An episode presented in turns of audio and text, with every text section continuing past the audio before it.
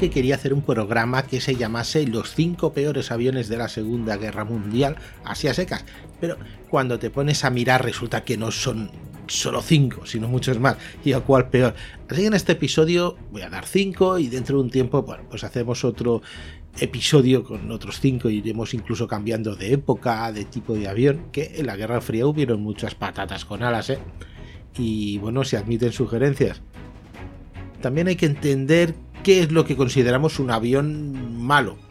Porque, a ver, puede ser un avión que fuese muy bueno en su cometido, pero que no se utilizase como tal. Si a un bombardero lo pongo a hacer de caza o a un transporte de torpedero, puede ser que no funcione como es debido, pero eso no quiere decir que sea una patata, sino una mala decisión. Por ejemplo, los británicos utilizaron los bombarderos Bristol Blenheim como cazas nocturnos y evidentemente no dieron la talla. Tampoco nos vale si es muy obsoleto, si está concebido en una época anterior y lo haces luchar en la siguiente, por ejemplo, los cazas polacos PZL-11 estaban siempre en desventaja en comparación con los modernos Messerschmitt 109 de la Luftwaffe. Verás que voy a referirme más a aviones construidos en su momento para un cometido concreto de esa época y que, bueno, salió bastante mal o fue un poco desastre. Y casi, casi que van a ser todo aviones de ataque. Bueno, algún, algún caza embarcado hay, ¿eh? Y el primero de todos va a ser británico, y es el Fire Battle, un bombardero ligero de la RAF considerado rápido, bien armado y capaz de zafarse de los cazas enemigos por pura velocidad. Pero, como veremos, acabó no siendo nada de eso. Y la verdad que no lo tenía demasiado difícil al principio, ya que tenía que sustituir a unos ya anticuados biplanos de ataque como eran los aviones de la Harker los Hart y los Hint, de una concepción de finales de los 20. Y eso que estos biplanos aparecieron a principios de los años 30. Pero como en ese momento pocos enemigos tenía Gran Bretaña, pues bueno, como que le daba un poco igual. Pero cuando vio que Centro Europa empezaba a moverse, hasta la Unión Soviética empezaba a sacar buenos productos, pues ya en el 33 buscaron sustitutos de cara al año 36, 37, pero Luego resulta que no era solo Centro Europa, no solo era el lejano este, sino que el enemigo natural de Gran Bretaña antes de la Primera Guerra Mundial habría sido siempre Francia. O sea, que no apartaban el ojo de ellos, y por lo visto hicieron ese bombardero a medida para una guerra con Francia. Qué raro, ¿no? Suena ahora esto. Porque las especificaciones resulta que pedían un bombardero que tuviese un alcance de mil millas con una carga de mil libras de bombas, es decir, 450 kilos de bombas con un alcance de 1600 kilómetros. Claro, volar, atacar y volver, más pues el radio de acción se reduce a la mitad, es decir, 800 kilómetros, lo suficiente para bombardear París. Aunque, bueno, te digo que me inclino más a pensar que era la cifra redonda mil mil para sus especificaciones que para otra cosa. También están discutiendo algunos acuerdos y conferencias de desarme y estaba en el aire prohibir los bombarderos pesados ya que se consideraba un arma de destrucción imparable. Una flota de bombarderos pesados era algo así como la bomba nuclear de la época. Aunque luego ya sabemos que no fue tan así, por lo que el requerimiento de este tipo de avión era importante, ya que si en alguna de estas conferencias negociaban que se acababan los bombarderos pesados, pues Gran Bretaña tendría algo con lo que responder, aunque fuese una nube de pequeños bombarderos con media tonelada de bombas cada uno. También hubo un requerimiento de velocidad que para el año 33, bueno, parecía increíble, ¿eh? que eran 320 kilómetros por hora. Claro, si es que los cazas de la época apenas llegaban a los 280 cuando en la Fire Company se pusieron a trabajar, pidieron el mejor motor de caza que existiese, y en ese momento sería uno nuevo, un motor llamado Rolls-Royce Merlin, todavía en fase de desarrollo, ¿eh? Hombre, te sonará porque es el de los Spitfires y de los Harkins, vamos, que no se habían equivocado demasiado en la planta motriz. El bombardero, si lo vemos, es algo así como un avión de caza totalmente alargado, con ala baja y con una cabina cristalada muy alargada donde cabía piloto, bombardero y observador barra artillero de cola. Llevaría una bodega de bombas con cuatro bombas de 250 libras, 113 kilos. Y también podía llevar externamente, en soportes externos bajo las alas, pues diferentes combinaciones de bombas más. Claro, contra más bombas, pues menos prestaciones, menos alcance también, cuidado. Como armamento defensivo llevaría en la parte trasera de la cabina una ametralladora ligera Vickers y en una de las alas llevaría montada una ametralladora que dispararía fija hacia adelante. El avión era aerodinámicamente muy limpio. Cuando lo comparas con un caza, pues la verdad es como un caza alargado, como un Hurricane alargado. No te equivocarías mucho. Las alas tal vez más, sí, las alas más grandes, la estructura metálica, igual que algunas partes del fuselaje delantero, y el resto pues, podía ser de tela e incluso algunas partes de madera. A medida que el diseño avanzaba, el motor Merlin seguía evolucionando y cada vez daba más potencia, así que se esperaba que diese mucha más velocidad. Y así fue, los prototipos eran rápidos, o más rápidos que cualquier caza moderno de la época, y era capaz de hacer bombardeos tanto de manera horizontal, evidentemente con poca precisión, que era lo normal en la época, y ataque en picado, que se suponía que daba bastante más precisión. Era la moda en la época, el ataque en picado. Era fácil de pilotar, los tripulantes tenían una buena visibilidad, había bastante espacio dentro. ¿Qué podía fallar? Bueno, la verdad es que cuando dejaron los brillantes y prometedores prototipos y estos aviones empezaron a salir de la línea de montaje, lo cargaron con bombas, con ametralladoras, con su munición, planchas de blindaje, tres tripulantes con equipo completo incluido paracaídas, pues la verdad que en absoluto dio las prestaciones que daban los prototipos. Entró en servicio en el año 37 y en ese momento ya era un avión obsoleto.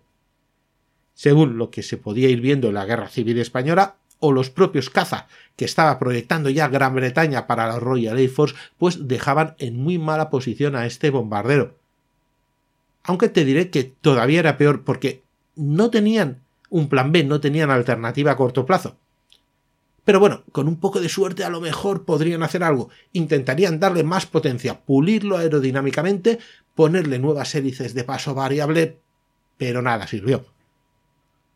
En el momento de la entrada en guerra, los británicos tenían principalmente el Fairey Battle y el Bristol Blenheim, pero eso ya entraría dentro de la categoría de los bombarderos medios. Eso sí, tenían unos excelentes Spitfires y Hurricanes que en teoría deberían limpiar los cielos para que cuando estos battles atacasen, pues no le molestasen ningún caza alemán. Pero fue un desastre. En la batalla de Francia en mayo del 40 las pérdidas eran elevadísimas. En realidad se utilizaron porque después del cruce del Mosa pues necesitaban atacar como fuese y con lo que tuviesen y se lanzaron de manera casi suicida se necesitaban destruir varios puentes a cualquier precio y el precio fue altísimo y encima no se consiguió. Por poner un ejemplo, el 14 de mayo del 40 se intentó atacar los puentes en el Sedán. Enviaron 63 battles. Estos fueron atacados por los Messerschmitt 109 y 110. Pues bien, 35 no volvieron a base. De hecho, en menos de un mes que estuvo luchando la RAF en Francia, llegaron a perder 200 de estos aviones. Eran tan malos y tan ineficientes para el frente occidental que los mandaron a otros sitios más tranquilos. Etiopía, donde los italianos tenían cuatro aviones mal contados, o de forma desesperada para cubrir la retirada en Grecia. ¿Y qué se hace cuando un avión no sirve? Bueno, pues se van a utilizar como entrenadores de bombardero, artilleros, exploradores o para prácticas de radio. Y ya por último, cuando ya ni eso es capaz de hacer porque hay aviones mejores, pues vas a servir como remolcador de blancos. Y luego, si no, claro, al desguace. Y ya tenemos el primero de los peores aviones. Vamos a por los otros cuatro después de esta pausa.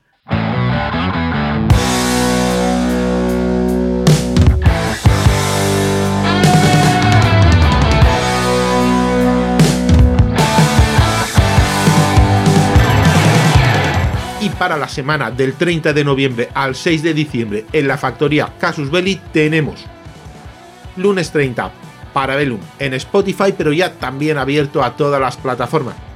5 de los peores aviones de la Segunda Guerra Mundial. no solo habían aviones buenos, y aquí te explicaremos cinco sonados fracasos, y te aseguro que no serán los últimos de los que hablemos. Martes 1 de diciembre, en Casus Belli, solo en Evox, las drogas de Hitler, no solo las que su médico le proporcionaba, sino las que dio a millones de sus soldados. Miércoles 2, en Victoria Podcast, El último Samurai. Sí, sí, existió, pero bueno, no fue exactamente Tom Cruise, claro, y aquí te contamos la verdadera historia. Jueves 3, Barcos 10 y hablamos de un submarino del eje que combatió bajo tres banderas y encima se adjudicó el último derribo de un avión de la Segunda Guerra Mundial. Domingo, Operación Frantic, para aumentar el alcance de las B-17 lanzadas desde Gran Bretaña o Italia para bombardear al Tercer Reich, se habilitaron aeropuertos en la Unión Soviética y crearon unas verdaderas autopistas de bombardero. Y la historia al principio salió bien, fue una gran jugada estratégica. Al principio, ¿qué podía fallar? Y para viernes, solo para mecenas, solo para Casus Belli fans, desafía la Luftwaffe, la cobertura aérea del desembarco de Dieppe, una de las batallas aéreas más furiosas desde la batalla de Inglaterra. Los aliados desplegaron 70 escuadrones sobre el terreno con nuevos Spitfires o estrenando sus nuevos Mustang. Contra ellos apenas 150 aviones de la Luftwaffe. Pero los pilotos alemanes volvieron a demostrar que todavía estaban un escalón por encima de la RAF. Recuerda que para acceder a los programas de Casus Belli Fans debes ser suscriptor de nuestro programa de fans de Evox, el famoso botón azul de apoyar. ¿Qué pasa si nos apoyas pagando una suscripción? Pues simple y llanamente que nosotros podemos seguir con Casus Belli y al mismo ritmo.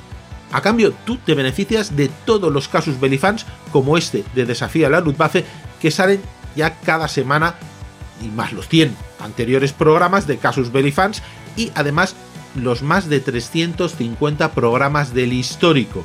Estamos hablando de unos 450 programas en exclusiva Ah, y Casus Belli, todo Casus Belli sin publicidad, por lo que te cuesta un par de cafés y nosotros podemos seguir adelante.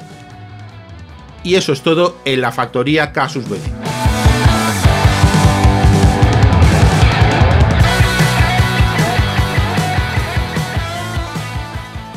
Y vamos por un italiano. Y este es el Lince, el Breda 88 Lince.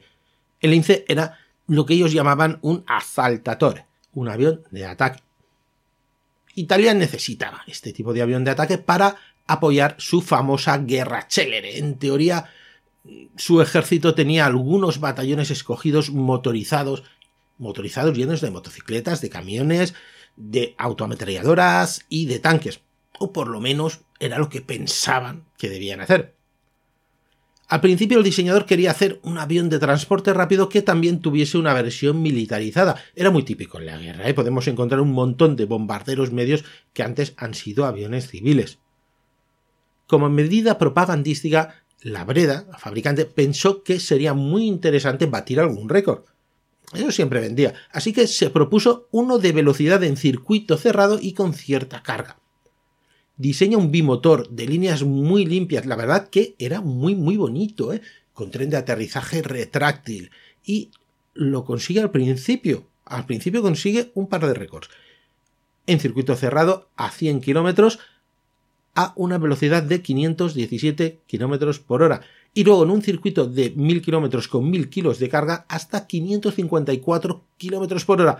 Una maravilla, así que la red aeronáutica pide una versión militarizada y acaba pidiendo 150.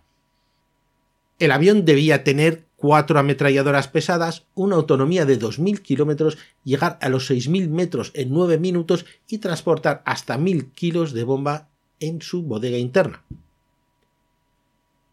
El problema es que para empezar, los motores que utilizan para un récord no van a ser nunca exactamente los mismos que debes utilizar para la producción. Así que no son tan potentes o, son muy potentes pero no son fiables, el avión tampoco es tan rápido. Luego, claro, tienes que ponerle armamento defensivo, que no solo es la ametralladora y las de delante, las de detrás, sino también la munición, igual que el Battle, ¿no? Y un artillero completamente equipado. Luego, blindaje, refuerzos estructurales, diseña una bodega de bombas y el peso de las bombas, por supuesto. Además el desarrollo fue lentísimo. Eso sí, cuando salieron los primeros aviones, el régimen de Mussolini lo anunció a bombo y platillo. Para eso los fascistas valen mucho. Como del destructor definitivo, el avión que iba a acabar con cualquier enemigo e iba a apoyar la guerra célere con la que los herederos del imperio romano iban a conquistar el mundo. ¿Qué podía salir mal? Absolutamente todo. El 10 de junio del 40 Italia entra en guerra y la red aeronáutica tiene preparados 100 linces en primera fila. Empiezan haciendo el día 14 algunos ataques sobre Francia y empiezan a haber problemas. Estos se ven confirmados cuando empiezan a actuar en el desierto libio, donde la arena bueno, se colaba mucho y recalentaba los motores, aún con sus filtros varios ataques se tuvieron que suspender porque los aviones no eran capaces de alcanzar suficiente altura o de mantener la formación y nunca llegaron a sobrepasar los 250 km por hora y eso es que su velocidad teórica era de 510. Solo seis meses después se consideró al avión tan inútil que se le acabó quitando todo el equipo útil, pues radios, todo tipo de sensores y electrónica, armamento, y se dejaron diseminados por los aeródromos italianos como cebo para que atacasen a esos aviones. Lo curioso es que aún así se llegaron a fabricar al año siguiente 60 más que fueron directamente al desguace. Se intentó hacer una versión mejorada, pero por lo visto volvió a ser decepcionante. Eso sí, un avión muy bonito. Para el siguiente nos vamos a ir a Francia y nos vamos a un avión de ataque en picado para la flota, el Loire Newport 401. La aeronavale, que digamos que es el brazo aéreo de la flota francesa, necesitaba un nuevo avión de ataque, que, mm, bueno, sería en principio también para su portaaviones, el Bearn, y los futuros proyectos, y también como aviación no embarcada, ¿no? Ellos querían seis escuadrones de ataque en picado con 18 aviones cada uno y el resto de aviones en reserva, lo que haría un total de 184. Harían un avión monomotor, eh, bueno, de ala baja, en forma de gaviota invertida, por eso se le llegó a conocer como el Stuka francés. A diferencia del alemán, tendría el tren de aterrizaje retráctil y sería monoplaza. En las pruebas sobre el portaaviones francés demostró que estos aviones están muy por detrás tecnológicamente de los aviones de ataque en picado germanos y tuvo muchos problemas para poder hacer este tipo de ataques. De hecho, nunca los pudo hacer satisfactoriamente. Además, era demasiado lento para los estándares de finales de los 30, ya que el avión era muy pesado. De todas maneras, los vientos de guerra se escuchaban cada vez más y a mediados del 39 tanto la Armada como el Ejército de Tierra pidieron 36 cada uno. Dos escuadrillas cada uno ya sabes, y si no lo sabes, te lo cuento ahora, que el espacio de los portaaviones es muy limitado. Así que procura, más que tener un avión navalizado, también pues que tuviese las alas plegables. ¿Para qué? Para ocupar el menor número de metros posible. Pero ni siquiera eso supieron hacer bien. Así que, aunque tenía el mecanismo de plegados del ala, funcionaba tan mal que no llegarían a actuar nunca desde el mar. Y eso que se dieron prisa para construir por lo menos los primeros primeros, ya que justo empezada la guerra en septiembre fueron entregados a la Armada, y esto lo rechazó en un principio por este tema de las alas. Aún así, la Fuerza Aérea le pediría 270, pero pronto se dieron cuenta de su error. Dijeron, no, no, no, cancélalos. Así que todos los construidos se fueron a la Armada. Y la Armada, que se los comió, encuadró estos aviones en dos escuadrillas en total algo más de 60 aviones con sus reservas. Y al principio fueron muy bienvenidos ya que, bueno, era un elemento que podía ser importante contra otros buques o hacer incursiones limitadas, pero pronto vieron que el avión era muy inferior a lo que ellos necesitaban y encima se utilizaron en unas condiciones muy, muy difíciles. Se utilizaron contra columnas acorazadas alemanas, pero las bajas eran muy exageradas. El más famoso fue el ataque del 19 de mayo que enviaron 20 bombarderos, perdieron 10 y de los otros 10 que llegaron a pista, siete lo hicieron con tantos daños como para que solo pudiesen servir como aviones para el desguace. En un solo mes, esta pequeña fuerza de aviones en picado dejó literalmente de existir. Y ahora vamos con un caza y nos vamos a los Estados Unidos y vamos a por un avión que estaba destinada a ganar el cielo del Pacífico para la Armada norteamericana. Se trata del Brester Buffalo. Viene a partir de un requerimiento de la US Navy para un caza monoplano monoplaza embarcado. Se escogió al Buffalo, pero por si acaso se ve que no lo vieron claro, también al Grumman, y menos mal, porque sin él, que al final sería el F4F Wildcat, los norteamericanos lo habrían pasado muy muy mal mientras llegaban aviones más modernos. Porque la Brester era en realidad una empresa que construía tractores, carrocerías, carros, y se metió en el negocio de los aviones. El Búfalo era un avión rechoncho, de motor radial, totalmente metálico, con una gran cabina cristalada y con un ala de implantación media. El tren de aterrizaje se retraía, pero no en las alas, sino que en el fuselaje justo detrás del motor. A mediados del 38 se hicieron las primeras pruebas con los prototipos. Empezaron los pedidos, que llegarían al final poco más de 500, aunque, bueno, escucha, por esa época 500 aviones eran muchos aviones para construir, ¿eh? Todavía no había empezado la competición por la producción. Pero cuando fueron llegando los primeros, la Armada ya se había dado cuenta que habían metido la pata escogiendo este búfalo porque resulta que ese avión nunca llegó a las especificaciones que ellos requerían. Ese tren de aterrizaje jugaba también malas pasadas en una pista tan exigente como la de un portaaviones. Su velocidad no era la que se había prometido, ya que si bien un prototipo sin armar y sin blindar, pues con un motor justito casi casi podía con todo, pero en el momento que se le instalaron varias ametralladoras, blindajes, rediseños, aumento de peso. Pues su relación potencia-peso bajó críticamente. Así que rápidamente empezaron a pedir para sus portaaviones pues este seguro de vida que fue el Wildcat. ¿Qué se hizo con estos cinco centenares de búfalos? Bueno, algunos se enviaron a Finlandia donde tuvieron un buen papel y aunque posteriormente se exagerase mucho las cifras de derribo, sí que tuvieron éxitos notables contra la superioridad de la aviación soviética por lo menos al principio. También fueron a los Países Bajos y fueron barridos por la todopoderosa Luftwaffe de entonces. Pero también estuvieron presentes con la estrella norteamericana embarcados, por ejemplo, en la batalla de Midway, donde demostraron ser terriblemente inferiores a la aviación japonesa. También estuvieron antes diseminados por bases terrestres a lo largo de todo el Pacífico, operados tanto por norteamericanos también se le dio a los británicos y a los holandeses, a las Indias orientales holandesas, pero sirvieron de muy poco. Si tienes más curiosidad sobre este avión, en Casus Belli tenemos un Aviones 10 donde hablamos exclusivamente de él. Y por último vamos a hablar de un avión alemán. Parece que los alemanes no hagan aviones malos, ¿no? Bueno, por lo menos este no fue el caso del Messerschmitt 210. Parece mentira, ¿no? Un Messerschmitt patata. Bueno, ¿por dónde empezamos? Sí, mira, tenemos el Messerschmitt BF-110, que también hablamos de él en un aviones 10. Fue un excelente avión de ataque y caza pesado. No era un avión preparado para el combate cerrado, pero con sus propias estrategias era incluso superior en su momento a los mejores cazas de la RAF.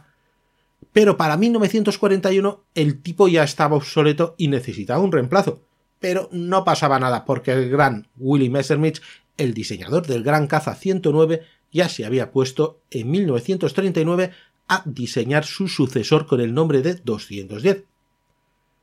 Pero resulta que Willy no fue el diseñador, ni siquiera se asomó en su momento con la oficina de diseño del 110, está muy centrado en, en su caza monomotor, así que no se puede decir que tuviese mucha experiencia en este avión, que supuestamente le habría dado un gran conocimiento sobre los bimotores de caza pesado, que es lo que era el Messerschmitt 110. Pero él quiso hacer algo muy innovador y aunque el avión cuando lo ves pues tiene cierto parecido, al final no se parece nada más que en ser un avión biplaza de dos motores de cierto tamaño. Para empezar, confió en unos motores que todavía no estaban acabados, que fueron los grandes y pesados Daimler-Benz 603, que dieron muchos problemas con su turbocompresor. Luego, en vez del armamento que, bueno, sujetaba al artillero, pues tenía un par de ametralladoras traseras a control remoto, uno en el lado de babor y otro en el lado de estribor, en barbetas. Vamos, a cada lado del fuselaje, mirando hacia atrás. El morro se había acortado o más bien se había adelantado el ala. Bueno, en realidad fue una combinación de las dos cosas, puesto que el armamento, en vez de estar en un morro delante de la cabina sobresaliendo y creando mucha fricción y ralentizando el aparato, en realidad estaba debajo de la cabina, embutido dentro del morro y no sobresalía para nada. Así que tienes una forma muy curiosa con los motores sobresaliendo delante del morro del avión. En vez de los dos estabilizadores verticales, o bideriva, como su antecesor, pues se le puso un solo timón de cola. Ya veremos por qué. Otra innovación que la trasladaría luego con mucho éxito a su hermano pequeño el 109 a partir de la versión F, sería hacer mucho más aerodinámicas las bancadas de motores con el buje de la hélice unificado con el carenado del motor. La verdad es que era un avión que tiene un diseño imponente que parece que se va a comer el mundo, pero ya desde el principio tuvo muchos, muchos problemas. En las primeras pruebas todavía no se utilizó este motor futuro, ¿no? El 603, y se utilizaría el mismo que utilizaban todos, que era el 601, el que utilizaba el 109, el 110, el bombardero Heinkel G111 y algunos otros tipos. Y claro, era demasiado peso extra para estos motores, pero se pensó que cuando acabase el desarrollo de estos motores tan extraordinarios, pues ya no tendrían ese problema. Pero apareció también muy pronto otro problema, otro problema y más difícil de resolver, que es el de la estabilidad, en la que se invirtieron muchísimas horas en modificar y nunca se llegó a solucionar hasta que ya fue demasiado tarde, hasta que ya se le vino el fin de la guerra encima. El piloto de pruebas que evaluaba los prototipos llegó a decir que el 210 tenía todas las características indeseables de un avión, lo peor es que las líneas del antiguo 110 estaban paradas, ¿no? Porque, bueno, va a venir el 210 y el frente estaba necesitada de cazas pesados y el prometido sucesor siempre tenía graves problemas de vuelo. Tal vez por eso, venga, se empezó a producir y se pensó que poco a poco y casi casi en la propia línea de producción se podría solucionar. Pero no fue así, y cuando se construyeron solo 200, el programa se paralizó y desde el Ministerio del Aire del RECH se ordenó que activasen el Plan B, la mejora del 110. Pese a su obsolescencia, el 110 repotenciado acabó sacando mejor rendimiento que su presunto sustituto. Luego ya vino el 410. Pero bueno, eso es otra historia que ya contaremos. Porque hasta aquí está mi lista particular de los cinco peores aviones de la Segunda Guerra Mundial.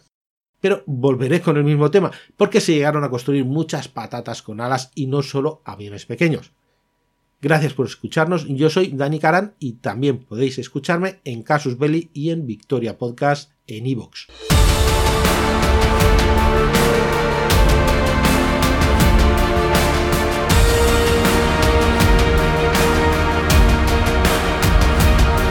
Esto ha sido todo por hoy en Parabellum, un programa de la factoría Casus Belli.